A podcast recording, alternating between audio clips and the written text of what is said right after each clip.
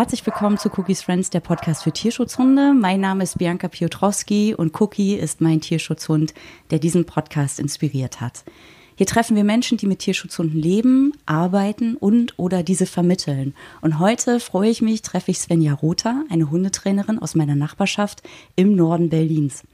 Aufgefallen ist sie mir und meiner Freundin Martina das erste Mal durch ihr Auto, das mit dem Eingenordet-Logo gebrandet ist. Das O des Wortes ist ein Kompass, in dem sich der Abdruck einer Hundepfote befindet. Und schnell haben wir herausgefunden, Svenja wohnt um die Ecke und dass sie mit Hunden aus dem Tierschutz zusammenlebt. Als ich Svenja anschrieb, war sie sofort bereit dabei zu sein. Auf Abstand versteht sich. Und mit einer wichtigen ersten Frage musste ich beginnen. Eingenordet. Warum heißt Svenjas Hundetraining so? Hallo, lieben Dank für die Einladung. Eingenordet ist ein Begriff, der bei mir in der Heimat, also im hohen Norden, relativ häufig verwendet wird, wenn jemand so ein bisschen strauchelt und äh, so ein bisschen auf der Suche nach Klarheit ist. Und anfangs als ich die Firma eingenordet nannte, hieß es immer, oh Gott, die Leute werden glauben, dass du, dass du Hunde hart behandelst. Und ich habe mich immer gewundert, warum die Leute glauben, dass das was mit den Hunden zu tun hat. Es war von vornherein klar, dass eingenordet bedeutet, weil ich mit den Menschen arbeiten werde. Ich komme aus der Soziologie und es war klar, dass dieser Beruf ähm, hauptsächlich sich darum drehen wird, dass ich mit Menschen arbeite und dass die einen Weg brauchen. Und das ist, der Kompass begleitet mich. Ich bin halt ein Nordkind. Der begleitet mich mein Leben lang und der gibt eine klare Richtung vor und die verfolgt man, um an sein Ziel zu kommen. Und da ist der Kompass geboren und eben auch das sich selber einnorden, was man ja auch zulassen muss. Ich stelle mir vor, dass du viel mit dem Einnorden der Menschen damit zu tun hast, dass noch viele alte Hüte auf den Köpfen sitzen, die sich um Hundeerziehung drehen. Welcher alte Ansatz hält sich eigentlich am hartnäckigsten? Dass Hunde funktionieren müssen. Wir leben seit so vielen also so viel tausend Jahre schon mit Hunden zusammen und auch aber in der neuen Gesellschaft, wir haben es immer noch nicht geschafft, dass wir davon wegkommen, dass ein Hund funktionieren muss und dass darin Erfolg und Misserfolg im Training bemessen wird, dass der Hund nicht funktioniert. Und man, also eine ganz, ganz kleine Ebene, die man da nur betrachtet, statt das viel, viel ganzheitlicher zu sehen. Dieses berühmte, da muss er jetzt durch, ne? Genau, und das ist in, in, in einigen Fällen kann das auch so sein, dass der Hund dann danach einen Lerneffekt hat und beispielsweise, wenn es um Selbstbewusstsein geht, dass der Hund sich das selber erarbeitet. Ähm, wenn man das mal ganz pragmatisch sieht, der Hund, der durch einen Tunnel durchgeht, der vorher sehr viel Angst vor Berührung hatte, das hat er sich erarbeitet. Da muss er dann durch, ja. Aber abgesehen davon, dass ein Lerneffekt gen Null ist, wenn ein Hund ähm, blockiert ist und dann irgendwo durchgepresst zu werden, im wahrsten Sinne des Wortes, bringt gar nichts. Dass du heute hier lebst und mit Hunden arbeitest, das hast du deiner Tierschutzhündin Mathilda zu verdanken. Wie ist sie denn in dein Leben gekommen? Ich glaube ganz klassisch, es war immer der Wunsch da, Hunde zu haben. Hab zum Glück Eltern, die das, also jetzt weiß ich, zum Glück äh, verboten haben, beziehungsweise mir sehr deutlich gemacht haben, das geht in der, in der Situation nicht, äh, Schule und, und Wohnung. Und es war aber immer klar, dass ich einen Bezug zu Hunden hatte. Und irgendwann war die berufliche Situation so, dass ein Hund Platz hatte in meinem Leben und dann hat man sich ans Internet gesetzt und hat sich Bilder angeguckt und damit äh, ist dann Mathilda in unser Leben damals getreten. Und was hat sich dann verändert? Gefühlt alles. Also es öffneten sich halt Türen in einem selber, die man gar nicht gedacht hat, dass das äh, durch einen Hund passiert. Mathilda habe ich, also wir haben sie im Internet gesehen Sie kam auf eine Pflegestelle, da sind wir abends hingefahren. Die hat geschlafen, sah halt schön aus, sah süß aus wie auf dem Foto. Also man fühlte sich bestätigt in der Entscheidung. Und dann nächsten Tag haben wir diese Hündin abgeholt und ähm, die hat in meinem Arm gelegen, zitternd, völlig überfordert, voller Angst, voller Panik, weil wir S-Bahn gefahren sind. Und in dem Moment habe ich in der, und das ist ein Gefühl, das kann ich heute noch genauso aufrufen und auch das, äh, auch das ja, das Bild, dass ich wusste, mein Leben wird sich jetzt ganz stark verändern. Cookie hat sich meine Wollsocken geschnappt. Oh nein, soll ich sie ihm wegnehmen? Wenn er damit wie ein Ball spielt, kann er das gerne machen. Er liebt Socken. Gut. Da wird drauf rumgekaut. Woher kam denn Mathilda eigentlich und wie lange war sie da schon auf der Pflegestelle? Mathilda kommt aus Portugal und ich habe, da habe ich vor kurzem noch mal alte Bilder gefunden, die ist in einem, in einem Heim gewesen, da ist sie wahrscheinlich mit also ich würde jetzt, Erkenntnisstand vielleicht 10, 12 Wochen äh, alt gewesen, als die Bilder da entstanden sind. Die ist mit ihrem, äh, mit ihrer Schwester äh, gefangen worden. Das Muttertier ist entkommen und die waren stark abgemagert. und was, wo ich dann auch wusste, okay, wo kommt ihre Futteraggression her? Also es ging bei ihr halt wirklich bei Futter um Leben, um Tod. Und als sie dann aber nach Berlin kam, war sie schon sechs, sieben Monate. Also es ist sehr wenig Information. Und auch das, ich habe früher halt äh, oder damals vor zehn Jahren ein Viertel A4-Blatt mit ein paar Informationen von ihr bekommen, was aber auch mehr so ein bisschen generelles über, über die Situation der Hunde da war. Ich wusste fast gar nichts über sie. Und dann ist sie mit, ja, mit einem Dreivierteljahr, sechs, sieben Monate circa, bisschen weniger als ein Dreivierteljahr, dann nach Berlin gekommen, in eine Pflegestelle. Jetzt gibt es erste Spielanwandlungen. Cookie musste erstmal warm werden. Und die beiden stehen sich gegenüber, wie im Western. Das ist das, was man im Hintergrund noch hört. Macht er super. ja. ja. Ja, wie hast du es dann, also du hast dieses, diesen zitternden Hund dann zu dir genommen? bist mit der S-Bahn ihr nach Hause gefahren. Wie hast du dich denn auf ihren Einzug vorbereitet? Mit, mit einem Einkauf bei, äh, bei Fressnapf, wo die Dame an der Kasse mich gefragt hat, wie viele Hunde wir denn bekommen. Weil wir haben äh, Spielzeuge, Schlafplätze, Leinen, äh, verschiedene Futtersorten. Wir haben so viel eingekauft, dass die Kassiererin selber ein bisschen überrascht war äh, und ich danach auch. Und von den Sachen existiert bis heute auch, glaube ich, nichts mehr. Also es war alles Quatsch, was wir damals gekauft haben. Und die Vorbereitung war materieller Art, aber vom, vom Einstellen auf dem Leben mit einem Hund oder auch der sich vorher da reinzulesen, zu wissen, was da auf einen zukommt, null. 0,0. Also damals auch zu sagen, okay, ich muss jetzt einen Trainer oder sowas äh, haben oder auch vorab mich vielleicht mal informieren, was ich mit dem Hund eigentlich machen muss oder wie es generell ist, mit einem äh, Hund aus dem Tierschutz zu leben. Nichts. Überhaupt nichts. Einfach reingesprungen ins kalte Wasser. Das mit dem Besuch bei Fressnapf war bei mir genauso. Ich habe so alles Plastikspielzeug gekauft, das hat genau. Cookie dann zerfetzt. Genau. Ja, ja. Oh, überall lag Plastik rum und ja. ja, Futter, auch was soll man denn da nehmen? Und dann auch Stiftung Warentest. So, mein Mann ist so jemand, der alles, was er kauft, wird vorher geguckt, was ist bei Stiftung Warentest und was Tester gesagt haben. Und so war es mhm. auch beim Futter. Ja, und dann getreidefreies Trockenfutter war das erste, was wir dann für Cookie besorgt genau. haben. Genau. ich glaube, die Fressnapfmarke. Naja, oh, so, ne? Also die Herangehensweise würde man vielleicht zusammengefasst als naiv betrachten. Mhm. So würde ich es zusammenfassen im Nachhinein. Aber wie hast du es dann geschafft, zu ihr Vertrauen aufzubauen? Wie war es dann nach Hause zu kommen? Durch eine, durch eine Menge Fehler. Also ich habe sehr viele, ähm, also man sagt ja immer so philosophisch oder so ein bisschen kalenderspruchmäßig, durch Fehler lernt man. Es ist aber eben, wenn es nicht so dramatisch wäre, dass halt ein Lebewesen äh, dahinter steckt. Ich habe einfach super viele Sachen falsch gemacht, habe gemerkt, der Hund ähm, beispielsweise, das ist auch mal das, was ich meinen Kunden sage, ja, der Hund muss, man muss gewisse Dinge einfach nur ignorieren oder aushalten. Und dann habe ich mal dreieinhalb Stunden mit der auf der Friedrichstraße gesessen und habe gesagt, irgendwann muss dieser Hund ja mal aufhören zu zittern. Und mir ist einfach, also im Nachhinein weiß man diese Dinge, aber damals habe ich gedacht, naja, das, die hat halt Angst und das hört ja dann auf. Sie, sie weiß dann ja, dass hier nichts passiert. Aber um Wissen und um neurologische Prozesse in einem Hund, da hätte man sich überall mal vorher drin äh, informieren sollen. Und ich habe eben Fehler gemacht, habe mich selber an Grenzen gebracht, dass ich, dass ich vor meinem Hund heulend stand und gesagt habe, ich kann nicht mehr. Und das war eben auch der Punkt, wo ich gesagt habe, okay, entweder muss ich es jetzt lernen oder der Hund muss wieder weg. Und das war der Moment, wo ich mir dann äh, eine Trainerin ähm, ins Haus geholt habe. Und da war auch, weil ich eine sehr, sehr gute Trainerin damals erwischt habe, ähm, war auch klar, ähm, dass das jetzt ein Prozess wird, auf den ich mich einlasse oder eben der Hund kommt wieder weg. Und damals war eben auch die Zeit da zum Glück. Also beruflich, dass ich dann sagen konnte, okay, ich kann mich da eben jetzt mal reinfuchsen, was dieser Hund, also speziell dieser Hund braucht. Nicht generell Hunde, sondern dieser Hund. Und das war das Glück, dass ich da auch nicht in einem Gruppentraining oder so gelandet bin, sondern einfach bei jemandem, der mir gesagt hat, ich sag dir jetzt mal, wie es ist, mit einem Hund zu leben.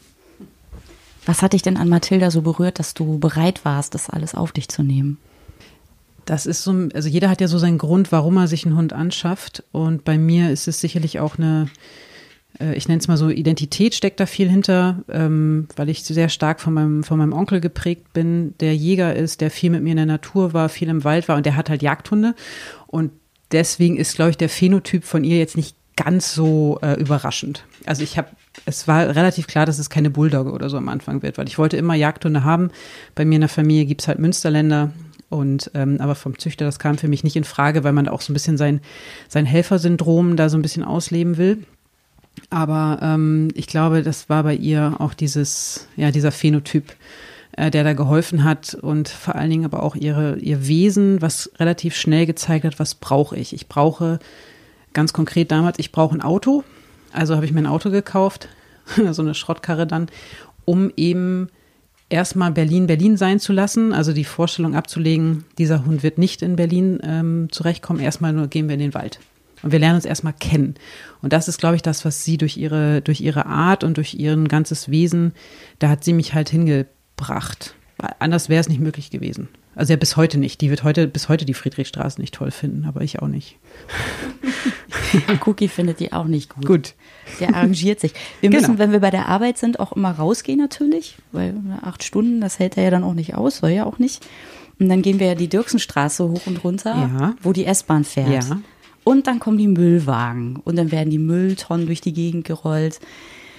Er kommt, also er kämpft sich durch, mhm. Aber super findet er es auch nicht. Er mhm. freut sich dann auch, wenn wir weg sind und den ganzen Leute da, ne? Überall ja. Füße. Das muss ja für ihn auch gruselig sein. Ja, aber es kann auch da wieder, ne, das kann halt eine, ich finde es halt schön, wenn ein Hund einen Job hat und wenn er auch was, was, was leisten muss, in Anführungszeichen, und nicht nur ne, sondern auch mit Frust und, und mit Ängsten umgehen lernen. Das ist ja auch was, was für, sein, für seine ähm, Entwicklung gut ist. Es darf halt einfach nur eine bestimmte Grenze nicht überschreiten. Aber klingt gut. Ja.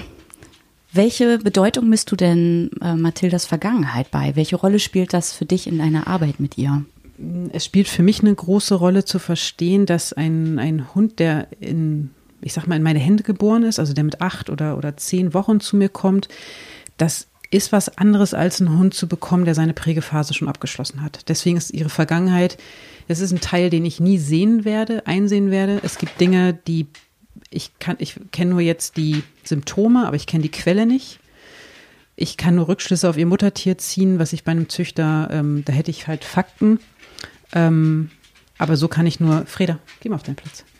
Ähm, ich kann nur, da kann ich nur Rückschlüsse ziehen, was in ihrer Prägephase los gewesen sein muss. Ähm, sie trägt halt ihre Geheimnisse in sich. Das ist vielleicht auch so ein, so ein, so ein bisschen mysteriöser Anteil oder so ein spannender Anteil. Ähm, und das manchmal, also wenn ich mit ihr am Strand war und sie äh, Sand unter den Pfoten hatte und dann so total durchgedreht ist, sage ich, na klar, die hat ja nun auch eine Sandvergangenheit. Also in Portugal, die wird halt auch viel am, äh, am Strand vielleicht nachts gelaufen sein dann, falls das Mutter sie dann, Muttertier dann rausgeholt hat. Also ihre Vergangenheit ist ein, ist ein Teil von ihr, den man annimmt und den man auch nicht verändern sollte. Das ist, glaube ich, das, was ich da gelernt habe. Der gehört dazu. Mhm. Ja, Cookie hat auch seine Geheimnisse, die, hinter die man wahrscheinlich nie kommen wird. Ja. Zum Beispiel, dass er keinen Schwanz mehr hat. Das ist ja. auch so eine Geschichte, das weiß man nicht. Und ja, er drückt mit seinem ganzen Körper eben sehr viel aus. Glaubst du, dass sich die Hunde an diese Zeit erinnern in ihren Geburtsländern, an Freunde, Menschen, Zusammenhänge? An Gerüche, Verknüpfungen, ja. Also gerade am Anfang merkt man eben, wenn die Hunde bestimmte Verhaltensmuster zeigen, die einfach klar auf, ähm, also auf physische Einwirkungen hinweisen, dass Hunde geschlagen oder getreten worden sind. Das hat man bei, am Anfang bei Matilda ganz, ganz stark gesehen, dass Menschen nichts, also Menschen haben ähm, kein, kein Vertrauen, Vorschuss bei ihr. Null gehabt. Inzwischen ist das anders. Aber erstmal ist Mensch gleich äh, Feind oder Angst. Ähm, und ähm, Dunkelheit war bei ihr Entspannung. Und das hat mich gewundert, weil ich denke, Dunkelheit ist doch etwas, was eigentlich ähm, Anspannung erzeugt. Aber bei ihr war das vermutlich das, wo sie dann, während sie den Tag wahrscheinlich irgendwo versteckt gelegen hat, dann rausgekommen ist. Die kommt abends wunderbar klar. Also und wenn da noch irgendwo ein bisschen Dönerreste rumliegen, kommt die auch wunderbar ohne mich klar. Aber die wurde, also deswegen glaube ich daran, dass auch Gerüche sich, sich verknüpfen. Ähm, und äh, vielleicht auch das Meeresrauschen, da ist sie anders. Also da, also das kann jetzt auch so eine romantische Vorstellung von mir sein, aber wenn ich mit ihr am Meer bin oder wenn wir mit ihr am Meer sind, das, da ist sie als wenn ich da so ein bisschen in ihre Vergangenheit gucken könnte. Muss ich aber ein bisschen aufpassen, dass ich auch nicht zu viel reininterpretiere. Aber das geht so ein bisschen ans Herz, wenn man sie da sieht. Du schreibst auf deiner Webseite, dass Hunde aus dem Süden in einer eigenen Sprache kommunizieren. Kannst du das genauer beschreiben, was du damit meinst? Ja, vermutlich meine ich damit sogar einfach die Hundesprache. Also die sind eben nicht in dieser Vermenschlichungsmaschine drin wie unsere Hunde in Berlin oder in allen anderen Städten eben auch. Ähm, sondern die Hunde aus dem Süden sind noch sehr, oder überhaupt Hunde aus dem Tierschutz sind sehr ursprünglich. Also wenn ich einen Hund sehe, der auf einem, auf einer Handtuchgröße sein, also sein, sein Bereich deutlich machen kann, na, dann weiß ich einfach, der hat in einer großen Enge das gelernt. Selbst da unter, ähm, in einem Shelter mit vielen Hunden hat er gelernt, sehr genau zu kommunizieren und die Hunde sind absolute Körpersprache-Profis, die aus dem Tierschutz kommen. Also die sind höflich, die geben Raum, die halten sich ganz klar an die Regeln der hündischen Kommunikation. Und das ist wahrscheinlich das, was ich, äh, was ich meinte mit dem, dass es ihre eigene Sprache ist und vielleicht auch, dass ich damit dem Menschen sagen will, lerne deren Sprache. Äh, hör auf zu glauben, dass die Hunde unsere Sprache lernen werden. Das passiert in einem minimalen Anteil. Lerne deren Sprache und es wird entspannter für alle Beteiligten. Und dann hast du die Sprache gelernt, du hast sie angeguckt, wie wie die Hunde kommunizieren. Und irgendwann hast du dich entschlossen, selber Hunde beziehungsweise Menschen mit Hunden auszubilden, ihre Sprache zu verstehen. Und das ist ja auch etwas, was Mathilda dir mitgebracht hat. Ne? Genau, die, es ist ein Prozess, der immer noch anhält, denke ich. Und das wird ja auch durch, durch aktuelle Forschungsergebnisse wird es ja immer mehr, was wir lernen dürfen. Das ist ja noch ein relativ, ähm, ein relativ, da ist für dich Schluss. Sorry, Cookie, da darfst du nicht ran. Ähm, das ist ja noch ein relativ neuer Bereich auch, auch zu verstehen oder auch die Technologie zu haben, zu verstehen, was in unseren Hunden für, für, für einen Prozess abläuft. Ähm, und die Hundesprache lernen, das bedeutet ja auch ganz viel von sich selber loszulassen und von, also Höflichkeit, Rhetorik, man widerspricht nicht oder diese ganzen Dinge, diese komischen Dinge, die man als Mensch dann lernt. Aber zu sagen, okay, ich kann ja mich auf, auf, auf bestimmte Körpersignale des Hundes mal einlassen und einfach mal gucken, was ist denn, wenn ich das mache? Und auf einmal hast du einen Hund, der so und so reagiert. Und dann hast du so einen, äh, so einen Effekt, der, also, der total, also der zumindest dem sehr nahe kommt, warum, glaube ich, viele mit Hunden leben. Im Sinne von, mein Hund versteht mich. Und wenn Menschen 20 Jahre lang Hunde hatten und dann vor mir stehen und die einfach weinen müssen, weil sie zum ersten Mal verstehen, was es bedeutet, wenn ein Hund das und das macht ähm, und das auch gar nicht bewerten. Und das bewerte ich auch nicht, weil sie haben ja um Hilfe gebeten. Ähm, natürlich kann man sagen, oh Gott, jetzt was habe ich denn meinen anderen Hunden alle ange alles angetan, weil ich sie nicht verstanden habe. Aber es ist ja der Prozess der Erkenntnis. Und dann beginnt man einfach eine eigene, eine eigene, einen eigenen Zugang zum Hund zu haben. Und das geht aus meiner Sicht nur in deren Sprache oder Kommunikations- und Verhaltensweisen. Welche Erfahrung hast du denn jetzt mit Tierschutzorganisationen gemacht? Die erste mit Mathilda war mhm. ja scheinbar nicht so gut, wie ich das so raushören kann. Ähm, wie trennst du die Spreu vom Weizen mit dem, was du heute weißt? Mm, die also was ich gut fand damals war, dass eine Vorkontrolle stattgefunden hat. Es wurde also sich angeguckt, wo kommt der Hund hin. Dennoch hätte aus Stand jetzt, ich hätte diesen Hund nicht bekommen dürfen, weil ich für diesen Hund gar nicht ausgebildet war. Es war jetzt zum, also wie gesagt, es hat zu meinem Beruf geführt, ich bin da sehr dankbar für, aber von dem, was ich damals über Hunde wusste, hätte dieser Hund zu jemandem kommen müssen, der sich mit Angsthunden auskennt. Es war mein erster Hund und ich hatte da nichts vorzuweisen. Und ich finde es eben, also es ist, die Tierschutzorganisationen bewegen sich in einem riesen Dilemma. Sie müssen wahnsinnig viele Hunde vermitteln und trotzdem, ja, irgendwo die Qualität halten und auch sagen, die Familie oder die Person kriegt keinen Hund von uns. Obwohl da 20 schon wieder nachdrücken und nachrücken wollen. Und die Frage war ja, wo trennt man da die Spreu vom Weizen? Es sind Menschen, die sind mit Leidenschaft dabei. Das sind meistens die Menschen, die da auch ähm, auf ein Zahnfleisch gehen. Ähm, weil es ist wirklich, das ist die Drecksarbeit. Ähm, es ist total erfüllend.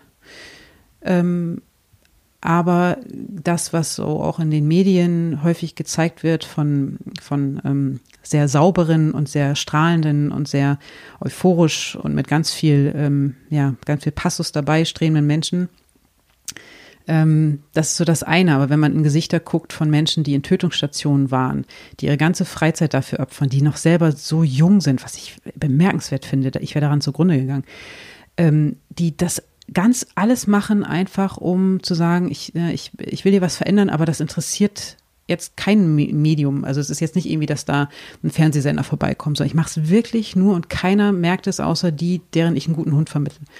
Und das finde ich bemerkenswert und ähm, die Tierschutzorganisationen äh, sollten viel mehr von den, von den Städten auch unterstützt werden, weil es ist ein, das ist ein Prozess, der schließt sich irgendwann, weil die Hunde, die nicht am Anfang sauber vermittelt worden sind, wo nicht eine gute Vorkontrolle gemacht worden ist, wo keine Nachkontrolle gemacht worden ist, das ähm, kommt zu Verhaltensauffälligkeiten. Dann sollte man sich an den Tierschutz äh, wenden dürfen und sagen, ich habe Probleme, bitte stellt mir einen Trainer, eine Trainerin, ähm, weil ansonsten ist es ein Prozess, der sich schließt, dass der Hund im Tierheim landet oder in einer anderen Organisation.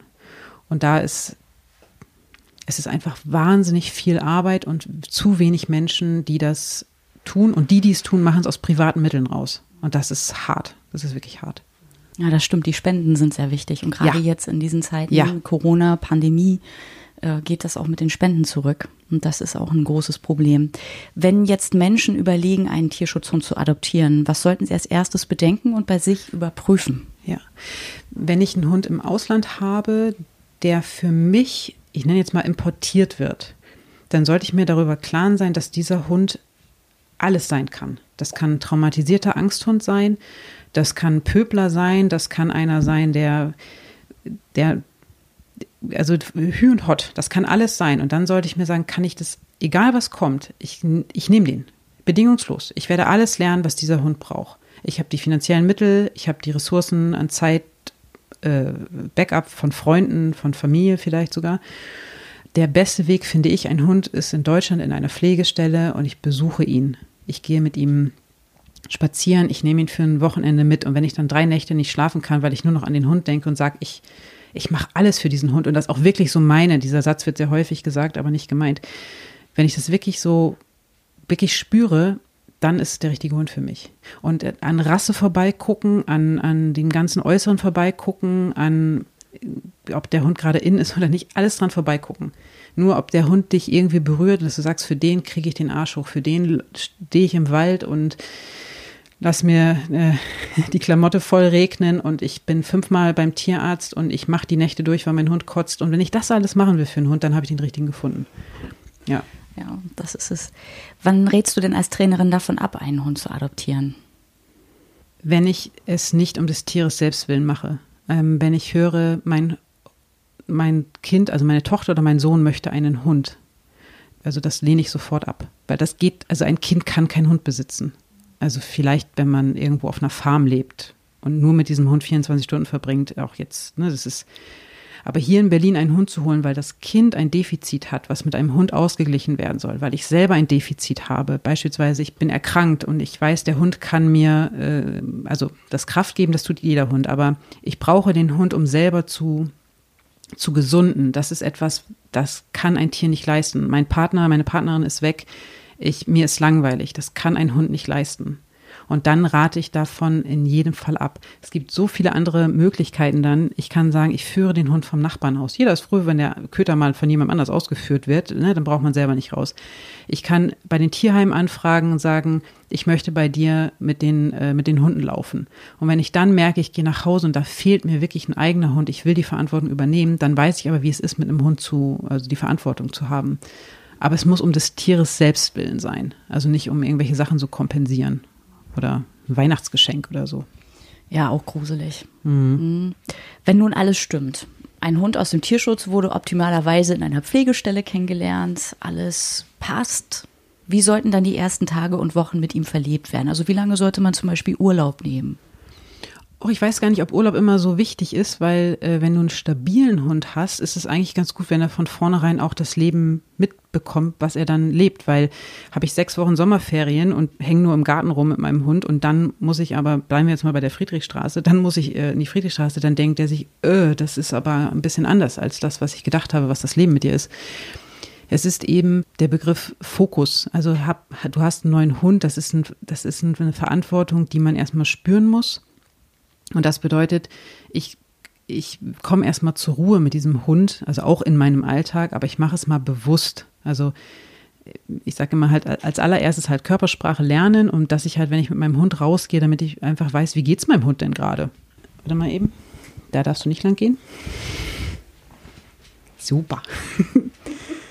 Wir teilen hier die Küche in äh, drei Hundezonen auf, die, die ich ein bisschen, ja, aber wie gesagt, ich kenne Mathildas Themen und zum Beispiel Bedrängung, wenn die bei mir liegt, das ist etwas, die hat eine sehr hohe Individualdistanz, da muss ich ein bisschen aufpassen, das kann Cookie ja nicht wissen. Ähm, also der Hund, ne, der ist da, dass man sich einfach, dass man diesen Endorphinrausch mitnimmt, wie es ist, mit einem Hund zu leben, dass man sich dass man den Fernseher auslässt, dass man sich den Hund anguckt, dass man äh, das Handy auslässt und mit dem Hund in den Wald fährt, dass man erstmal eine, dass man einen Kanal findet, wie ich mit dem Hund kommunizieren will. Und das sollte, also im Sommer sage ich den Leuten immer, fahrt mit den Hunden campen. Das ist total verbindend. Du lebst draußen, du musst Feuer machen, du musst dir was zu essen besorgen, du musst Wasser besorgen, du musst dich irgendwie waschen. Und wenn du dann auf so einem Naturcampingplatz bist mit dem Hund, das ist total verbindend. Und wenn du den direkt mit in deinen Alltag nimmst, gib ihm in diesem einen Raum. Also, weil, dass er da auch einen Platz findet, wortwörtlich. Ja, das stimmt. Als Cookie kam, wir hatten vier Tage für uns. Und dann ist er mit in den Sender ja. gekommen. Ja. Schrecklicher erster Tag. Alle, oh, der Süße. ja. Und dann hatte er aber seinen ähm, Platz auf dem Sofa. Ich habe erst zu meinem Kollegen gesagt, nein, er kann nicht auf dem Sofa liegen, da liegt er ja das drei Armlängen weg. Ach doch, so. doch, das schon. dann liegt er drei Armlängen weg und er soll doch neben mir auf dem ja. Stuhl platzieren, damit er bei mir ist. Ja. Er ist ein ganz anderes Kaliber und so, äh, Quatsch. Und dann hat er seinen Platz auf dem Sofa, fand er super. Das mhm. ist sein Lieblingsplatz. Und jetzt hat er auch noch so ein Hundebett dort. Das, mhm. Ja, also das ist gut, dass er da seinen Platz hat, genau. Das beschreibt genau das, die erste Herausforderung. Die eigenen Emotionen unter Kontrolle kriegen und die Emotionen der anderen. Dass ich halt sage, Leute, also entweder fängt man morgens um sieben an, wenn alle anderen erst um acht kommen, dann ist der Hund schon mal da, angekommen. Aber die Leute stürzen sich natürlich auf den eigenen Hund. Und wenn der das nicht toll findet, dann muss ich halt zum ersten Mal Menschen abwehren, die sich dann, die dann beleidigt sind. Das sind neue Erfahrungen im Leben. Ja, und da sind wir wieder bei dem Thema, was ich mit Cookie gelernt habe und wofür ich mich jetzt eigentlich bei ihm entschuldigen müsste, was ich damals nicht gemacht habe. Naja. Okay, also Urlaub nehmen, campen gehen ähm, oder gleich mit in Tagesablauf und festen Platz. Sollte ich ihn auch gleich alleine lassen mal oder erst später damit anfangen? immer sich äh, bewusst darüber sein, was habe ich für einen Hundetyp und ich teile das immer so in so vier verschiedene Kategorien auf. Und wenn ich sage, ich habe einen stabilen Hund, der, wie du gerade beschreibst, zum Beispiel auch ähm, alleine dann irgendwo sich aufs, äh, aufs Sofa legen kann, dann kann es ja auch sein, dass ich Glück habe und der sagt, oder der liegt gerne in einem anderen Raum, weil ihm das vielleicht sogar auch zu viel ist erstmal mit mir. Dann kann ich Glück haben, dass ich sage, ich gehe mal kurz runter. In der heutigen Technik kann man ja einfach eine Kamera anmachen. Und der pennt und dann hast du das Glück, du kannst ihn alleine lassen. Dann ist das auch gleich Teil seines Alltags. Wenn ich aber einen Hund habe, wie, also bei Mathilda war es so, ich habe mich halt, sie war immer an einem dran. Und wenn ich mich weiter weggesetzt habe, ist sie panisch aufgewacht und ist wieder rangerückt. Also da wäre das mit dem Alleinebleiben, das wäre wahrscheinlich ein zerstörtes Wohnzimmer, so wie ich es heute halt sehe, geworden. Man kann einen Hund nicht gleich alleine lassen, aber es gibt Hunde, die sind stabil genug und brauchen auch die Ruhe von den Menschen und die sind da sogar ganz dankbar für. Das Ausprobieren bedeutet nur nicht, ich fahre drei Stunden shoppen, sondern ich stehe halt vor der Tür und gucke, wie es meinem Hund geht. Und wenn ich merke, dass der mir das Wohnzimmer zerlegt, dann sollte ich jemanden anrufen, der mir zeigt, wie man das einem Hund beibringt. Thema Erstausstattung hatten wir ja gerade schon, oh, äh, ja. dass wir beide da ähm, so ein bisschen den Griff ins Klo gemacht haben zum Teil und viel zu viel Geld ausgegeben haben für Tinnef, den der Hund uninteressant findet oder der dem Hund sogar schadet. Ne? Richtig. Was kann man denn da so empfehlen? Also die, die Erstausstattung sollte mir ja das Leben, also mit meinem Hund erstmal erleichtern. Und ich gebe mal so ein Beispiel. Ich bin ganz großer Fan von Hundeboxen. Also wie du ja gesehen hast, in meinem Wohnzimmer steht auch eine.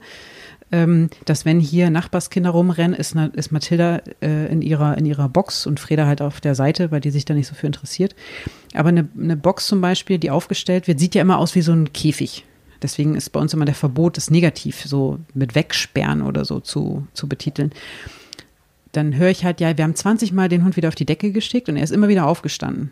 Ich denke, ja, das kann man halt durch, eine, durch ein gutes Boxentraining, kann einem ja das Material jetzt erstmal die Arbeit erleichtern. Der Hund hat einen eigenen Ort, da darf keiner ran. Ähm, da ist zum Beispiel zur Erstausstattung, würde ich bei fast jedem Hund immer zu einer Box raten bisschen bei den Tierschutzhunden muss man halt aufpassen, die sind halt in Boxen transportiert worden. Da muss man halt ne, genau hingucken, auch da wieder auf Stresssignale achten. Aber äh, wenn der Hund da sogar freiwillig schon reingeht oder da drin frisst, dann ist er ja schon mal super. Und deswegen ist eine Box bei Erstausstattung sehr gut. Ähm, und ansonsten ist der für mich das Wichtigste waschbar. Es muss waschbar sein. Es ist alles, ich kaufe, ich habe so viel Mist gekauft, der ist nicht waschbar. Also das ist, das gibt es gar nicht als Hundemensch aus meiner Sicht etwas zu kaufen, was ich nicht bei mindestens 60 Grad waschen kann. Weil wenn die Hunde Flöhe haben, muss ich halt Sachen waschen. Ähm, oder ich habe jetzt, wir haben schöne neue Schafsfälle gekauft und ähm, die, die habe ich ewig mit hin und her überlegt, weil die ja auch ein bisschen Geld kosten. Und ich habe die beide gekauft und am ersten Tag hat Mathilda da drauf gekotzt. Also auch diese Vorstellung, dass Dinge schön bleiben, das, nein, sind sie nicht. Und dann muss ich mich erstmal informieren, wie man Schaffelle reinigt.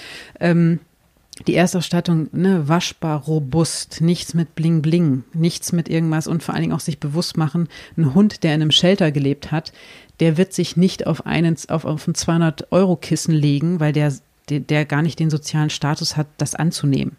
Also so wie, ne, wie, wie Cookie jetzt auch, äh, also hier liegen jetzt zwei Premium-Plätze, da liegen halt meine drauf und Cookie liegt halt auf dem äh, sehr harten Basaltteppich da ein bisschen abseits. Ne? Aber für ihn bedeutet jetzt da zu liegen halt mehr Sicherheit, als jetzt hier auf dem Premium-Platz zu liegen.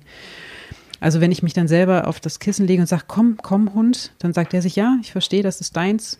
Und dann wird das nächste Bett gekauft, das nächste Bett. Oder auch Geschirre anzu, angepasst äh, beim Sattler das ist einfach alles viel zu viel des Guten. Ich muss ja erstmal, die erste Sache schmeißt man eigentlich alles wieder weg. Weil zerbissen, vollgekotzt, Giardien, Durchfall drauf gehabt. Ähm, ja. Und ist eben, ne, man braucht eine Schleppleine für einen Hund, man braucht eine kurze Leine, Geschirr, Halsband und einen Ort, wo der Hund zur Ruhe kommen kann. Und dann, ne, Futter ist ja nun ein großes Thema. Da muss man sich halt reinarbeiten. Es gibt keinen Ist-Zustand. Es ist immer wie Schwimmen lernen. Jeder weiß, wie es geht, aber man muss ja erstmal es lernen. Da muss man ja erstmal hinkommen.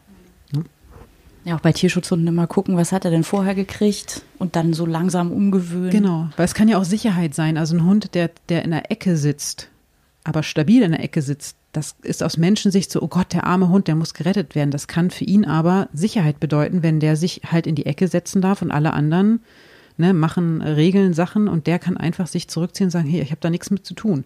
Und wenn ich ihn künstlich in einen anderen sozialen Status drücke, auch durch Material oder durch beispielsweise, dann komm doch auf die Couch. Das ist für einen Hund eine erhöhte Sitzposition, das stresst viele Hunde sogar. Und da muss man sich, da muss man von diesem Menschendenken weg. Weil das Körbchen hat nun mal jetzt 200 Euro gekostet, jetzt soll der Köter da auch drin liegen. Aber macht er nicht. Ja. Genau. Ähm, Tierarzt kommen wir später nochmal drauf. Oh ja. Waren viele Rechnungen am Anfang. Oh ja, oh ja. Wenn jetzt der Hund jetzt direkt aus dem Transport zu dir nach Hause kommt, also er war nicht auf der Pflegestelle, sondern du holst ihn ab vom, vom Transport, ähm, was empfiehlst du dann als erste Maßnahmen? Dass da jemand vor Ort ist, der dich anleitet. Haben wir jetzt ganz häufig gemacht ähm, Transporter fährt von, von irgendwo nach Deutschland, hält in äh, München, äh, in Stuttgart, in Berlin und dann noch Hannover. Und da werden auf den Parkplätzen Menschen Hunde in den Arm gedrückt, ein Sicherheitsgeschirr wird angelegt, Tabletten werden noch mitgegeben und dann stehst du da mit dem Hund.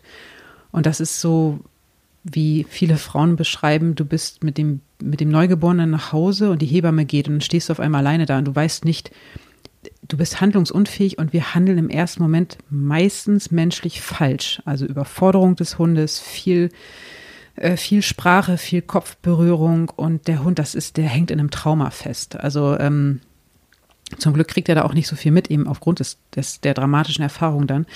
Aber hab jemanden mit, der dir sagt, so, wir gehen jetzt erstmal darüber jetzt erstmal setz den Hund mal ab und wende dich mal weg von ihm, dass der erstmal kurz runterkommen kann. Oder pack ihn direkt in die Box und wir, wir sitzen erstmal im Auto und kommen erstmal runter zusammen. Dass sich kurz jemand anleitet, wie fühlt, wenn dir ein Hund aus dem Transporter in, in den Arm springt und sagt, so, ab nach Hause, braucht man das nicht. Aber die Hunde haben so einen defizitären Zustand in dem Moment und dann jemand dabei zu haben, der sagt, ich erkläre dir mal ganz kurz, was hier passiert. Komm und ich sage immer Ruhe, Ruhe, Ruhe. Keine hektischen Bewegungen, den Hund nicht angucken, krieg den erstmal in Ruhe irgendwie nach Hause. Und dann geht die Arbeit erst los. oh ja, oh ja. Ich hatte das vor einem Jahr mit einer Freundin, der Caro, mit der wir auch eine Podcast-Folge gemacht haben auch. Wir haben zwei Hunde abgeholt. Ja. Und zwei, die auch wirklich, ja, ganz verschreckt waren. Und das war auch ähm, schon mal eine Arbeit, die nach Hause, also erst ins Auto konnten wir sie noch tragen, aber dann vom Auto ins Haus. Das war auch schon. Ja, vor allem, was ist, wenn du in das Auto greifst und der Hund schnappt nach dir? Und dann zerbricht ein ganzes Bild von dem, ich wollte doch immer mit einem Hund mein, mein, mein treuer Begleiter und jetzt hat ein Hund mir erstmal in die Hand geschnappt. Und jetzt muss ich, jetzt muss ich quasi jemanden anrufen, der weiß, wie es geht, einen Hund, der, der abschnappt, aus dem, aus dem Auto zu holen. Und da sind wir bei, wieder bei diesem, na, da muss er jetzt einmal durch. Ja, aber wie? Ne? Und das ist eben schwer. Also ja. ne, erstmal, bevor ich ins Auto steige, den Hund so zu sichern, dass ich beim Rausgehen den direkt wieder sichern kann, da denkt man ja nicht mal nicht drüber nach. Also ich habe Caro auch sehr bewundert. Sie ist wirklich sehr zupackend und das hat in dem Fall auch gut geholfen. Ich bin eher so ein bisschen zurückhaltend. Oh nein.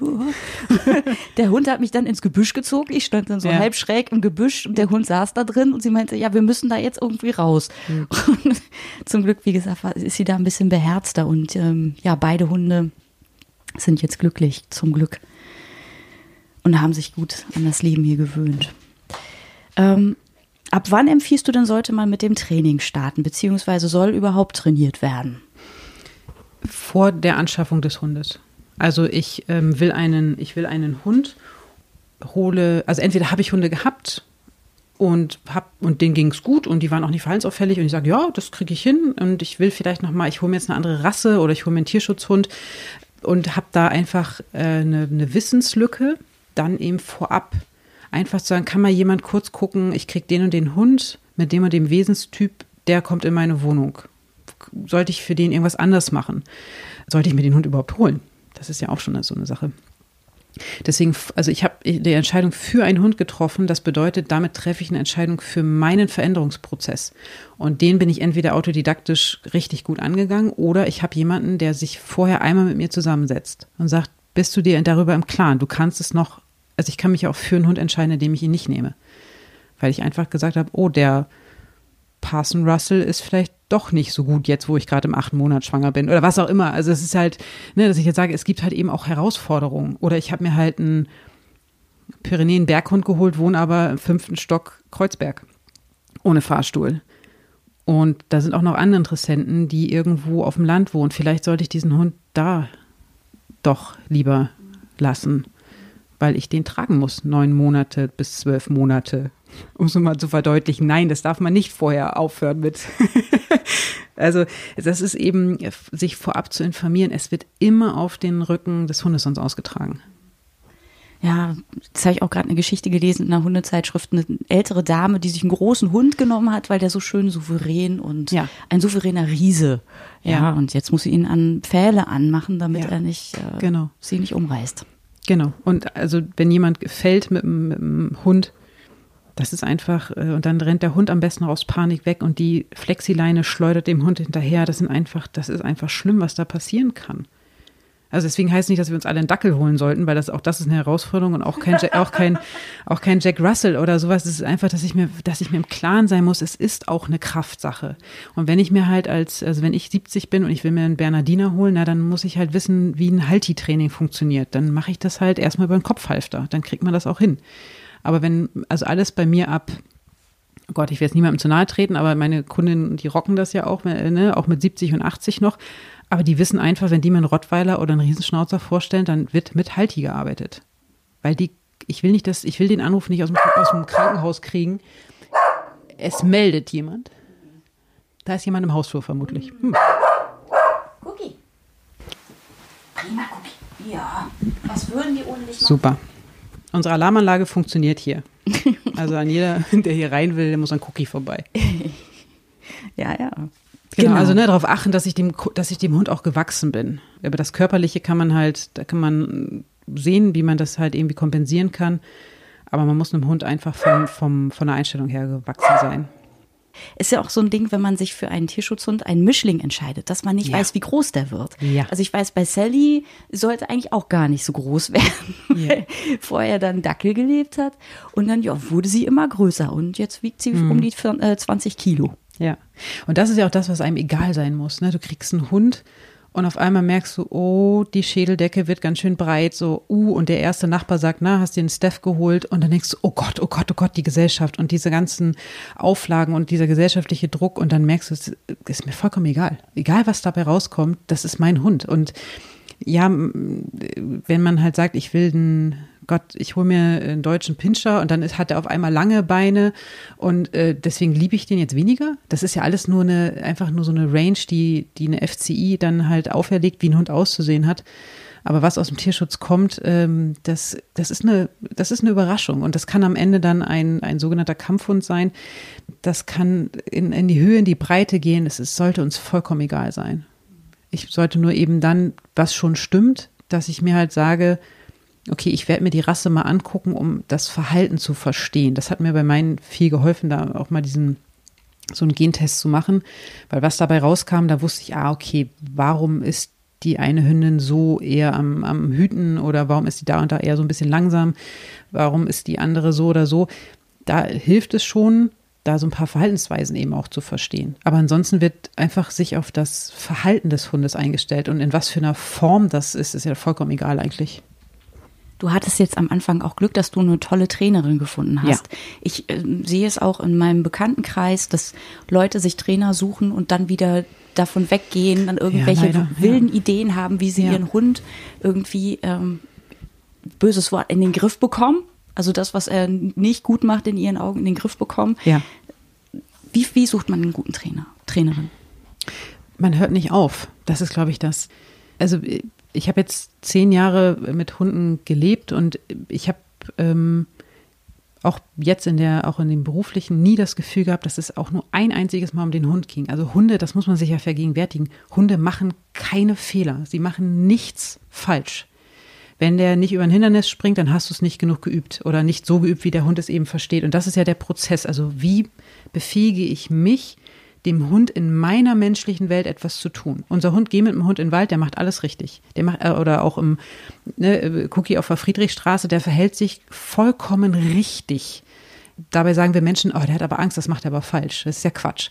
Ähm, und ich glaube, dass man sollte nicht aufhören, weiterzumachen und nicht einen Ist-Zustand ertragen, mit dem es dem Hund aber kacke geht. Es ist ein Riesenmarkt. Das ist, äh, ne, ist ja ungelogen. So, und dann habe ich halt jemanden, der hat sich einer bestimmten Methode verschrieben, weil das jetzt aus marketingtechnischen Gründen ganz toll ist, die eine Methode zu haben. Ja, die passt vielleicht auf meinen Hund. So, und der, der, der zeigt mir das und das läuft super und der Trainer kann das und dann mache ich das und das sieht aus wie Kraut und Rüben. So, damit weiß ich also, es ist nicht meine Methode, weil die Methode muss ja zu mir und zu meinem, äh, und zu meinem Hund passen. Und wenn ich mich nicht wohlfühle mit jemandem und ich sage, ich, ne, mit dem könnte ich mich auch wirklich ver, verquatschen und meinem Hund geht's gut oder und, und mir geht's gut damit, dann muss ich sagen, tut mir leid, wir kommen nicht zusammen. Und nicht aus Höflichkeit ausprobieren.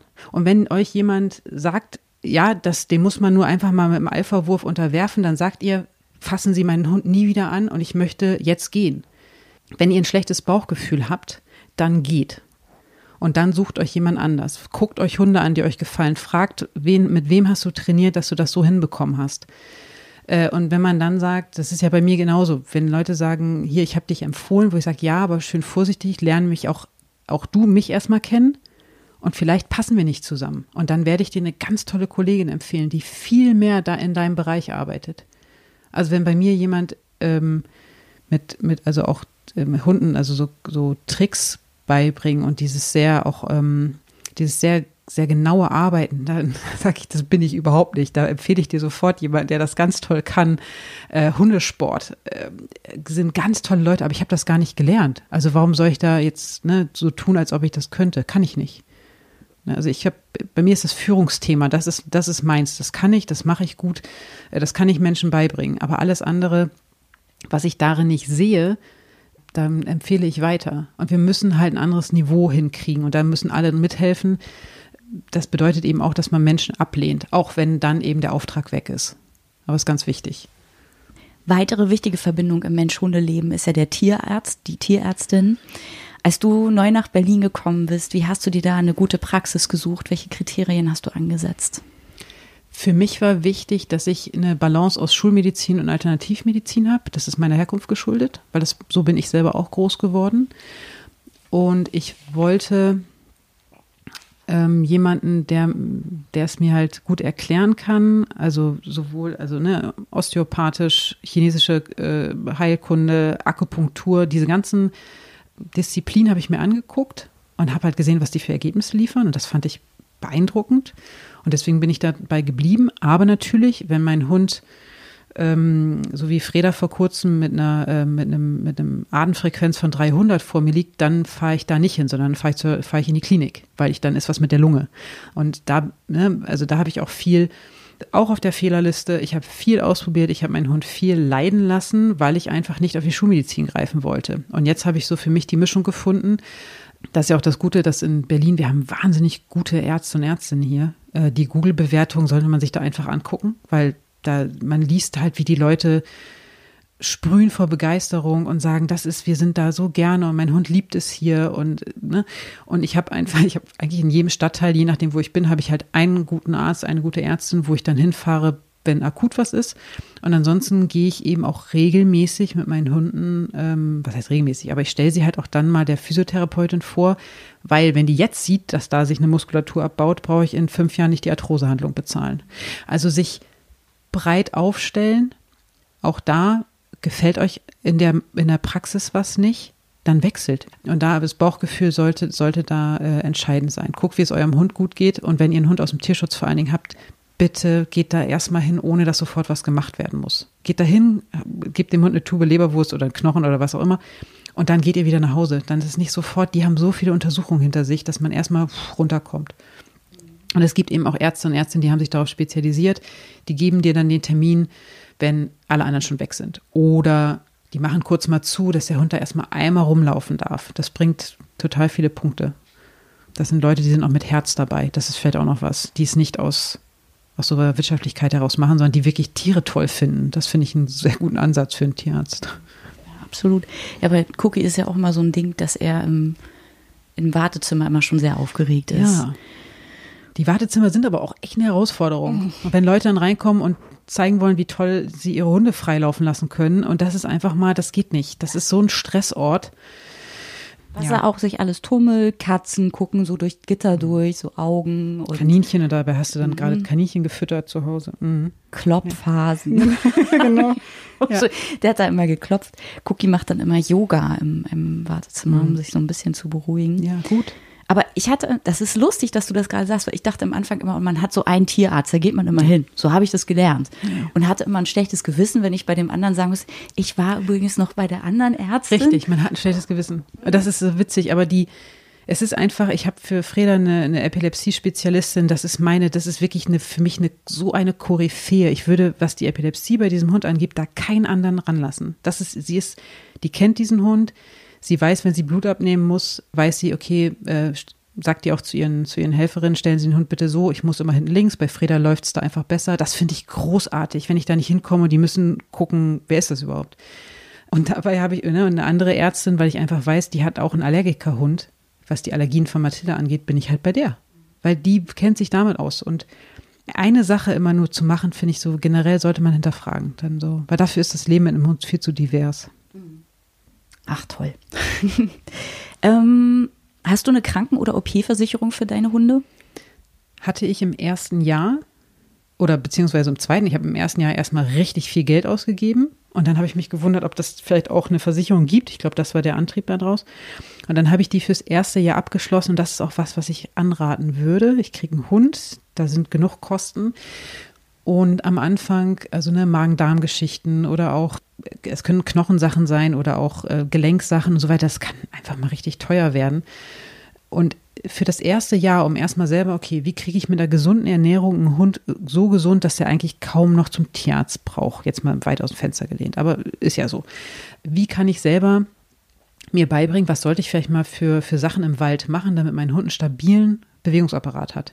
Und bis ich da bin, kann ich ja sagen, so für die Zeit mache ich ein Jahr lang äh, eine, eine Versicherung, äh, also speziell OP oder, oder Krankenversicherung.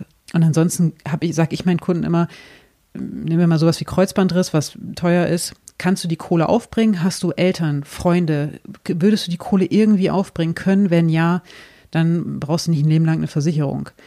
Aber wenn ich in der Tierklinik bin, ich sehe, was da sich für Dramen abspielen. Und das ist etwas, also ja, das ist sehr tränenreich, aber da, sorry, gehe ich überhaupt nicht mit. Also ich brauche, wenn ich einen Hund habe, dann habe ich ein Konto und da ist Geld drauf. die, für den Fall oder ich habe eine Tante, die ich fragen kann. Aber dann in dem Moment zu heulen, dass ich mir das nicht leisten kann und das Tier muss eingeschläfert werden, das finde ich, finde ich widerlich. Also dann habe ich einen Hund, das ist nicht so, dass ich es irgendwie gerade hinkriegen muss, dass der einen Sack Futter hat, sondern das ist mehr. Und da hat der ein Anrecht drauf, weil ich habe den schließlich geholt absolut. Ich bin so ein sicher Mensch. Ich ähm, hatte am Anfang keine Versicherung. Ja. Dann waren wir im Urlaub, dann hat er sich die Pfote eingerissen in Schweden. Ja. Und in Schweden gibt es ja nur diese teuren Kliniken. Da haben ja. wir über 200 Euro bezahlt, damit die da diesen ähm, Nagel abknipsen. Ja, das wirst du heute wahrscheinlich selber machen. Nee. Nein? Nein. Ja gut, okay, das ist jetzt wieder er auch bei Cookie. Ja gut, Wenn, ja, je nachdem, wie ein Hund dann so drauf ist. Ne? Aber viele Sachen macht man heute ja selber. Also wegen Pfotenschnitt gehe ich ja gar nicht mehr zum Tierarzt. Und da habe ich früher drei Tage und Verbandswechsel und oh Gott und, und säubern, die Wunde säubern. Und, und heute denke ich so, wow, das war echt viel Geld. Aber man muss das ja erstmal lernen. Mhm. Ne? Und ähm, am Anfang geht man halt, der Hund hat, sagen wir mal, jetzt zu Weihnachten war es ja wieder zehntausendfach, wahrscheinlich auch überall. Der hat ein äh, Rocher gegessen. So, dann klingelt bei mir sofort das Telefon und zu Weihnachten weiß ich immer, das sind die Schokoladenanrufe, da muss ich immer sofort rangehen und dann sage ich halt, okay, wie schwer ist dein Hund? Ne, das ist, geht ja nur ums Theobromid, dann rechnet man das kurz mal aus und sagt sich, hey, ganz ruhig. Also es war keine Tafel Zartbitter, ist okay, brauchst nicht hingehen. Aber ich bin am Anfang hingegangen. Ich habe wegen jedem Kram den Hund kotzen lassen. Und dann habe ich mir irgendwann gesagt, okay, ich kann jetzt auch mal gute Entscheidungen treffen. Aber am Anfang braucht man das. Man braucht das am Anfang, bis man selber sich da auch traut, eine Entscheidung zu treffen. Na, bei Cookie, der ist ja auch schon beim Zecken entfernen immer so ein ja, und dann, Kandidat. Gut. Und wenn ich da ja, dann die, an die Pfoten gehe, oh ja. Ah. Nee, gut, dann würde ich es auch nicht selber machen. dann sollen die anderen die Buhmänner sein und äh, genau, aber genau. dann einfach, ne, dann hat der Hund einfach, dass man auch da die Tierärzte und Tierärztinnen schützt oder auch das Team schützt. Der Hund lernt einen Maulkorb zu tragen wie eine Brille, der ist damit fein und dann, ähm, ne, dann kann der Hund sich auch behandeln lassen, hat nicht noch den zusätzlichen Stress, dann auch noch einen Maulkorb zu tragen. Ne, und deswegen einfach, jeder Hund sollte Maulkorbtraining machen. Einfach, dass man es einfach, der kann es. Weil ansonsten, wenn du mal mit dem Bus fahren musst, weil das Auto verreckt ist, dann stehst du vor dem Bus und der sagt sich, nö, ohne Maulkorb nicht. So und das einfach machen und irgendwann braucht man es. Ganz sicher. Ja, wir haben das mal einen Sommer gemacht, weil wir auf der Fähre eigentlich auch einen Maulkorb brauchen. Aber kein ja. Mensch nee. packt seinem Hund einen Maulkorb dann. Und wir standen da so super. Wir haben es geübt, wir wollten es zeigen. ja, waren wir eigentlich auch ganz froh drüber, dass es nicht musste. So, wenn sich der Hund jetzt eingelebt hat, Training, Alter, alles super, wird gut bestritten und man sagt sich so, jetzt bin ich bereit für den nächsten Hund. Ich möchte noch einen Hund aufnehmen, sei es als Pflegestelle oder auch für immer. Was rätst du denn? Was sollte man unbedingt bedenken? Was sollte man bei der Mehrhundehaltung unbedingt beachten? Also wie du schon sagst, eine Pflegestelle wäre natürlich echt super. Also zu sagen, ich nehme den Hund, also ich sage mal, wie man es nicht macht, so wie ich es gemacht habe. also ein Spaziergang, dann wird der zweite Hund ausgeladen und dann gehen die zusammen eine Runde jagen und dann dachte ich, naja gut, das passt schon irgendwie, die nehmen wir mit. Aber dann hat es zu Hause natürlich auch einmal ordentlich geknallt, äh, weil Mathilda dann deutlich gemacht hat, dass sie hier über alles entscheidet. Das war auch ganz gut. Aber auch da, also es ist ja so, als wenn man, ich habe ja auch beim zweiten Hund nicht wirklich drüber nachgedacht. Und deswegen auch da einfach nochmal sagen, okay, ein zweites Lebewesen, das bedeutet vielleicht, ich mache nochmal den ganzen Kram wie beim ersten nochmal mit. Mit erstmal alles nochmal wieder beibringen. Ich habe natürlich dann den Ersthund, der mir da ein bisschen hilft. Aber eine Pflegestelle zu machen und zu sagen, ich habe den mit Option auf Übernahme, das ist so perfekt, weil dann kannst du das in Ruhe angucken. Fresssituation, andere Hunde. Mit jedem neuen Hund mischt sich alles einmal neu. Das heißt, auf einmal wird die Nachbarin zusammengebellt, die normalerweise immer der Liebling war, aber jetzt ist ein zweiter Hund dabei. Und dann erstmal sich durch verschiedene Alltagssituationen durchwurscheln, wenn man sagen kann, jupp, das kriegen wir hin zusammen, darfst du bleiben. Das wäre, das wäre perfekt. Die Rassen vernünftig zueinander stellen. Also wenn du halt ein, ein Rhodesian Ridgeback hast oder was ähnliches äh, aus dem Tierschutz, was halt sehr körperbetont ist und dann holst du dir einen Yorkshire Terrier dazu oder was Kleines, was ganz verhuscht ist. Die Wesen müssen auch zueinander passen. Also ne, man hat ja auch, also hier heute gesehen, Freda hat ja auch versucht bei ne, Cookie ein bisschen zu, zu arbeiten und ihn so ein bisschen zu überreden. Aber der hat auch deutlich gesagt, das ist mir hier zu eng ne, und dann habe ich halt dieses Dramafeld jeden Tag. Also ne, die beiden würden wahrscheinlich innerhalb von zwei, drei Tagen hier ein Dreamteam werden, aber es gibt eben auch Hunde, die sind viel zu forsch, gehen viel zu nach, viel zu nach vorne oder sind selber Angsthunde noch und dann holst du dir noch einen Angsthund dazu. Super. Und dann hast du es zweimal. Oder zwei Hunde, die, die, die, die nicht ins Auto steigen wollen. Oder zwei Hunde, die nicht alleine bleiben wollen. Also bitte nicht einen zweiten Hund kaufen, weil der erste nicht alleine bleiben kann. Dann hast du meistens zwei Hunde, die nicht alleine bleiben können. abwägen. Und deswegen ist dieses auf Probe, ist das eine ganz, eine ganz tolle Sache. Und eben auch zu sagen, ne, ich, ähm, ich teste vielleicht auch schon Sachen an. Der Hund wird nicht bei mir bleiben, aber für die zukünftigen Besitzer und Besitzerinnen habe ich schon mal das und das getestet.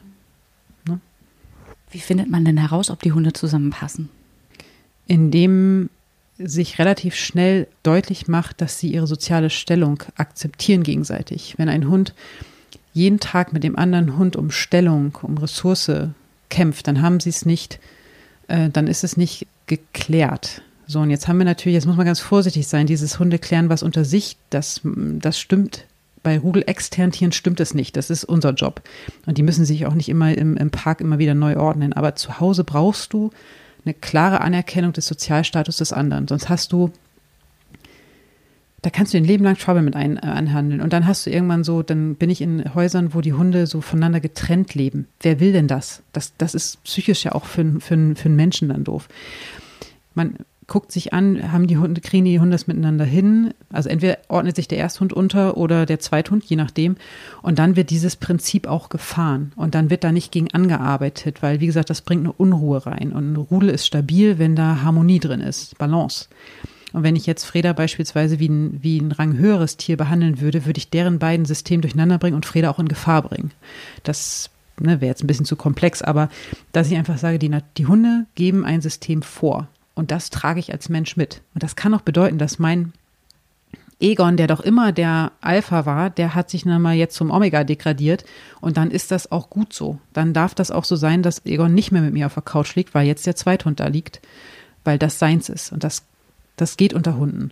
Aber nicht bei Mutter Natur reinfuschen wollen, das geht nach hinten los und vor allen Dingen einfach am Anfang langsam machen. Also nicht gleich beide aus einem Napf essen lassen, aber das ist jetzt nur meine nur meine Erfahrung, was nicht gut gegangen wäre. Äh, ne, alles, also Schlafplätze getrennt, Fressen getrennt und sich erstmal durch die Alltagssituation hangeln und gucken, wie es halt, wie es eben läuft. Wie viel Zeit würdest du denn dem geben, dass sie sich kennenlernen? Also gibt es irgendwo einen Moment, wo du dann sagen kannst, nee, das, das wird nichts, die beiden tun sich so gegenseitig nicht gut? Hm. Das würde ich gar nicht an der Zeit festmachen, sondern an den, äh, an so einer Verortung. Also ich habe die haben eine Nacht zusammen in einem Schlafzimmer verbracht. So hat es nachts mal geknallt, weil der eine an dem anderen vorbeigelaufen ist. Die haben eine Fressensituation hinter sich. Die haben eine Napfkontrolle hinter sich. Dann weiß man so, ne, die akzeptieren, dass der andere erstmal fertig ist und dann wird Napfe, werden Näpfe kontrolliert. Ich bin mit beiden draußen gewesen. Ich habe mit beiden mal Hundebegegnungen gemacht, weil du kannst ja auch dir einen Rudel zusammenstellen, wo du dann die totalen Pöbler dir ranziehst. Es kommt ein Hund entgegen und auf einmal gehen beide auf ihn drauf dann muss man sich halt, also das bedeutet ja nicht, dass es deinen Hunden damit schlecht geht, aber dir kann es ja auch mit einer Rudelzusammenstellung echt schlecht gehen. Mm, und deswegen von einem, ich glaube, man hat das nach zwei, drei Tagen, sieht man das, ob das passt oder nicht. Aber nicht, weil ich mit den Hunden nur auf der Couch war, sondern eben auch, weil ich durch verschiedene Alltagssituationen mal durchgegangen bin. Also wer, ne, wer läuft draußen eher vorne, wer, wer meldet, wer achtet auf wen, Ne, wer zeigt im, im Wald irgendwelche Nährstoffstellen an oder das sind ja so ganz banale Sachen. Also, ne, und wer läuft eigentlich wem hinterher? Und vor allen Dingen, auch wichtiger Punkt, achten meine Hunde überhaupt noch auf mich oder bin ich damit eigentlich jetzt raus aus der ganzen Nummer? Ist viel bei Leuten, die sich dann so Wurfgeschwister holen oder so. Die haben sich ja, die brauchen uns Menschen nicht dann in dem Moment. Ähm, also es soll den Hunden damit gut gehen, aber es soll auch den Menschen mit zwei Hunden gut gehen. Und dass man sich im Klaren darüber ist, dass die Kommandos jetzt ein bisschen anders kommen müssen dann, weil ansonsten weiß der gar nicht, welcher Hund wer gemeint ist. So. Stimmt, aber, das ist auch ein wichtiger Punkt. Ja, ja. habe ich aber bis heute für mich auch nicht so wirklich die Lösung drin gefunden. Also ich habe halt eine Pfeife und einen Pfiff, da müssen immer beide kommen. Also natürlich sagt man sich dann in einem sehr euphorischen Moment, ich werde jetzt mal unterschiedliche Pfiffe trainieren, aber mache ich nicht. Und bin ich auch ehrlich mir gegenüber, sie müssen einfach beide kommen. Wenn ich pfeife, müssen beide kommen. Ähm, aber ich habe mir einfach angewöhnt, den Namen des Hundes einfach vor dem Kommando zu sagen, damit sie wissen, wer gemeint ist. Ja, es ist ja auch eine, ich habe ja auch oft überlegt. So. Ja, du brauchst auch einen zweiten Hund natürlich. Das ist, doch mit Cookie super. Ja, ich dachte immer, dass er eigentlich nicht so der derjenige ist, der es gut findet, wenn da ein zweiter ist, weil er, ja, er ist schon zu Hause immer sehr. Ich habe das Gefühl, wenn ein zweiter Hund dabei ist, dann kommt er nicht so richtig zur Geltung. Mhm. Der lässt den anderen immer den Vortritt mhm. und ihm würde was fehlen. Hm. Aber was würde es ihm aus deiner Sicht vielleicht auch geben können? Ja. Also es gibt, ich glaube, es gibt Einzelhunde. Mhm. Und es ist ja auch so, ne, es ist ja auch, also laut, laut Tierschutzgesetz, wir müssen halt den Hunden Sozialkontakt ermöglichen. So. Das ist ja auch, ne, das ist ja wirklich auch, wir haben ja ein sehr gutes Tierschutzgesetz. Jetzt ist ja immer die ganz große Frage, brauchen Hunde andere Hunde? So, meine Hunde haben jetzt berufsbedingt sehr viel Kontakt zu anderen Hunden, aber privat fast gar nicht. Also ich führe die draußen an jedem Hund vorbei. Da haben wir keinen Kontakt, weil das aus meiner Sicht keinen keinen Sinn macht. Ich habe für mich nur gesehen, dass die, diese beiden jetzt, die hier jetzt liegen, können sich was geben, was ich denen nicht geben kann. Also, das ist also körpersprachlich wie auch im Austausch, wenn sie beide jagen gehen, zum Beispiel. Also da haben die einfach was, das ist, finde ich, halt sehr artgerecht, dass die halt miteinander kommunizieren. Ich glaube, es gibt aber auch Hunde, die sind völlig fein damit, mit einem Menschen und auch geprägt auf einem Menschen zu, zu, zu leben. Dann müssen wir sich nur so fragen, fehlt mein Hund noch was, was ich dem gar nicht geben kann? Und wenn die Antwort nein ist, finde ich das auch, ne, dann ist man ein Team und vielleicht braucht man dann auch nicht mehr. Aber vielleicht gibt es ja auch Defizite, wo man sagt, da wird dir ein anderer Hund mehr helfen als ich. Na, er hat auf jeden Fall seine Kumpel. Also wir treffen ja. jede Woche seine beste Freundin ja. und dann auch nochmal seinen Kumpel, der ihm den Wald gezeigt hat. Mhm. Idefix, den schwarzen Pudel. Idefix. ja. Lieben Gruß an Idefix. Ja. Also die beiden also sind sehr gute Freunde von ihm und ähm, die haben sich auch zusammen entwickelt. Ja. Also Idefix hat er kennengelernt, da war Idefix zwei Jahre alt und er war ein Welpe. Mhm. Und dann sind wir zusammen in den Wald gegangen und da wurde er im Wald sicherer. Hat ja, ihm natürlich mal, das auch ist, Sicherheit ist doch ein tolles Schlagwort, ja. Mhm. ja. Und dann reicht es auch. Also Hauptsache der Hund hat, also entweder zu einem, zu einem Rudelmitglied oder halt dann, ne, wird man ja bei euch wahrscheinlich von einer Meute sprechen, dass sie halt einen Austausch haben aber einen positiven. Also ne, nicht, dass ich mich mit Nachbars Lumpi immer treffe, der halt total durchdreht und mir dann meinen eigenen Hund verrückt macht. Das ist halt das Negativbeispiel dann. Haben wir auch, den Paten bei uns im Haus. der stiftet immer alle an Blödsinn zu machen. Ein Jack Russell Terrier. Ah, oh. Mhm. Ich war früher immer der Auffassung, dass es einfacher, in Anführungszeichen sei, einen Welpen aus einer Zucht aufzunehmen, mhm. als einen Hund mit Vergangenheit. Mhm. Mittlerweile glaube ich, dass das nicht stimmt und jeder Hund hat seine Baustellen, egal woher er kommt. Absolut. Welche Erfahrungen hast du gemacht und hast du dazu eine feste Meinung? Dass man nicht vorab glaubt, dass es einen einfachen Hund gibt. Das ist, es gibt, also weil das ist ja schon, also alleine die, die, die Formulierung ist ja schon falsch. Also jeder Hund ist ja eine Herausforderung und den Welpen großzuziehen, ich stehe vor anderen Herausforderungen, als wenn ich einen Hund aus dem Tierschutz nehme.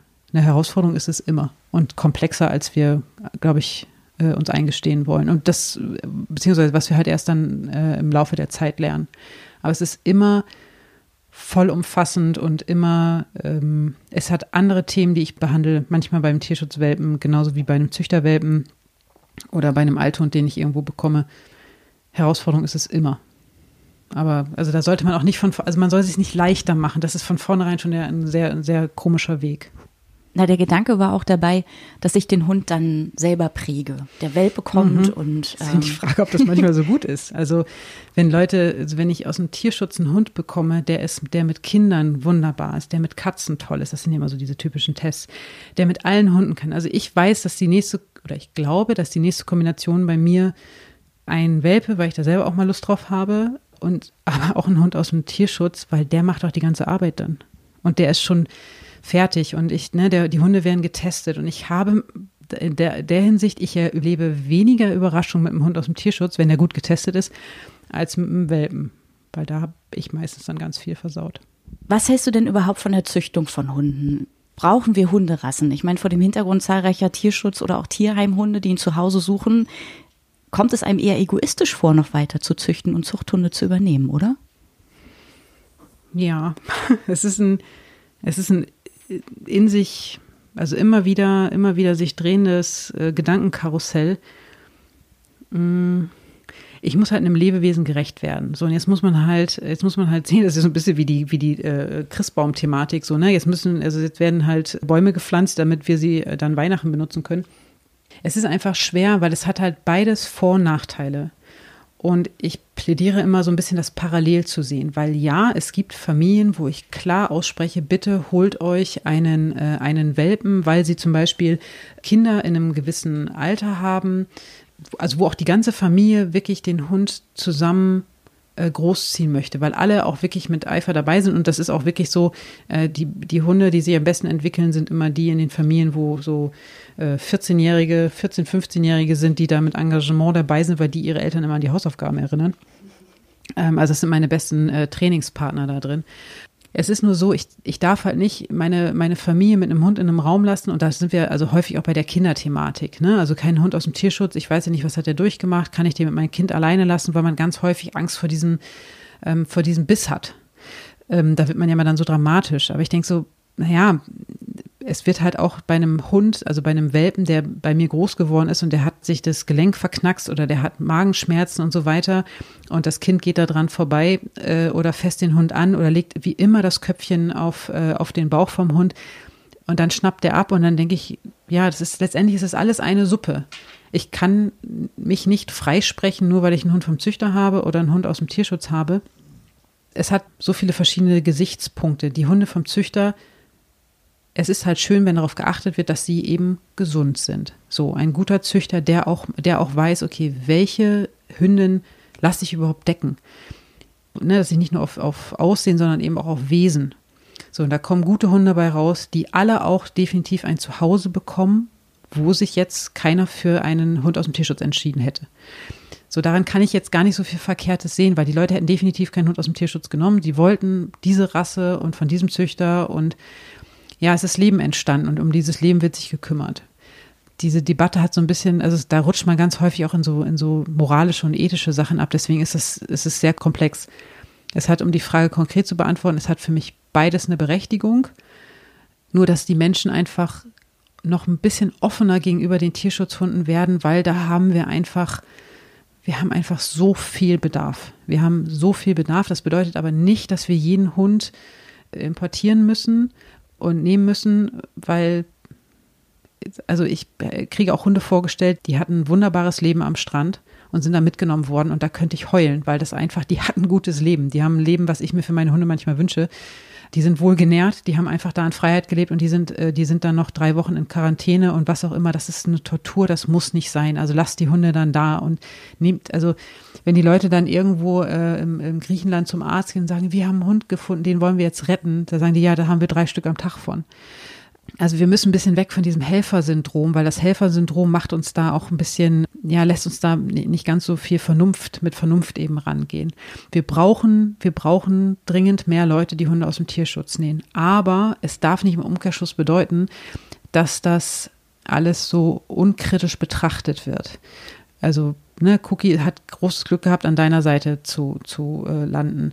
So, und das hätte aber auch, weil das ist ein sehr, wie ich jetzt ja auch live sehe, es ist ein sehr schöner Hund.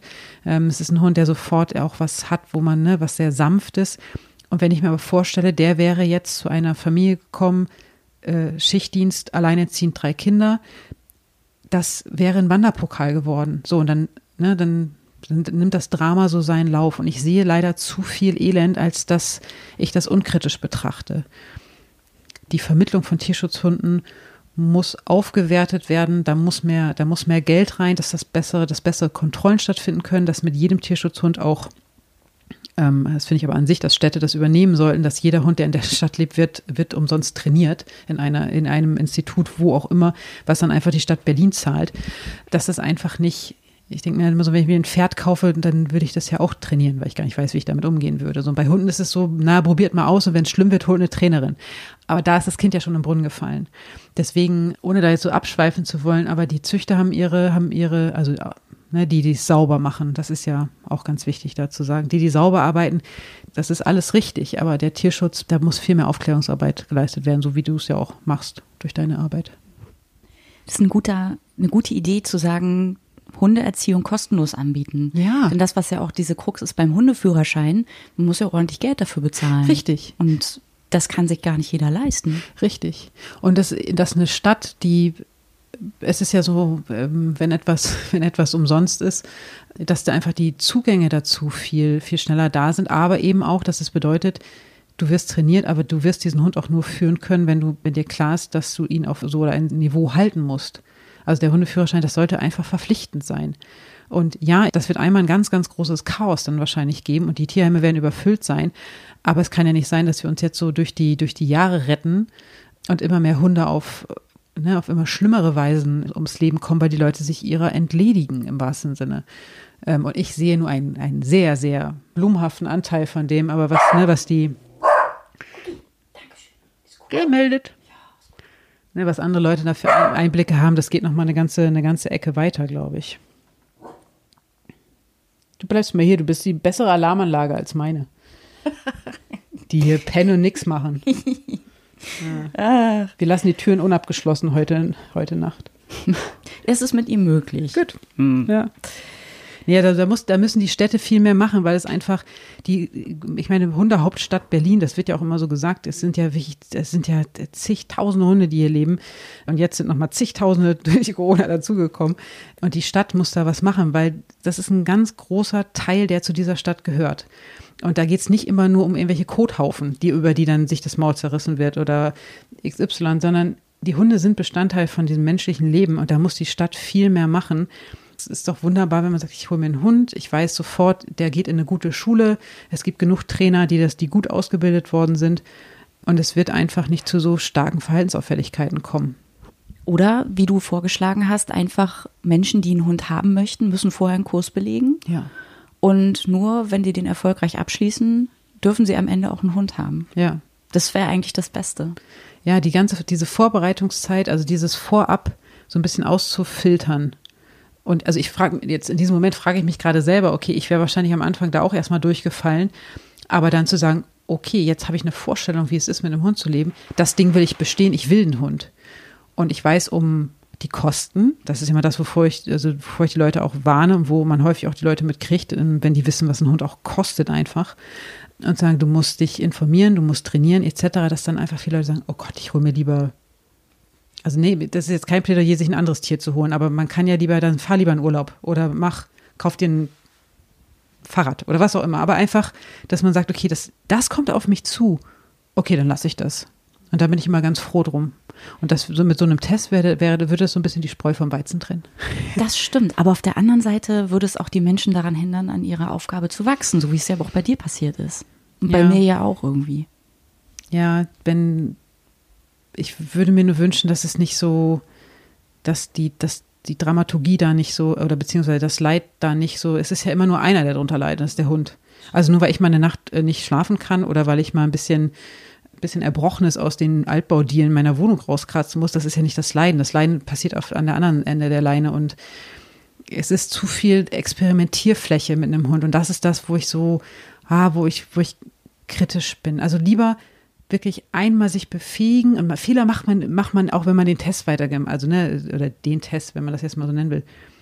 Fehler macht man trotzdem noch mit dem Hund, aber nicht mehr so was Grundlegendes. Also nicht mehr so diese ganz grundlegenden Dinge, wo du einem Menschen eine steuern möchtest für. Also wenn heute noch Hunde in ihren, in ihren Urin gedrückt werden, weil die drinnen äh, mit, mit zehn Wochen hingepisst haben, da könnte ich den Leuten welche für klatschen. Also wenn ich dann sage, die Blase ist noch gar nicht mit dem Gehirn verknüpft, das, ne, und das ist etwas, das hat mein Großvater ja nicht mal mehr gemacht. Und solche Sachen oder den, den Hund mal einfach ordentlich auf dem Rücken drehen und solche Sachen, das sind so Experimentierfelder. Also ein Hund hält so viel aus. Und das ist auch schon, ja, sitzt ja auch die Wissenschaft dran zu erklären, warum die Hunde es überhaupt mit uns aushalten.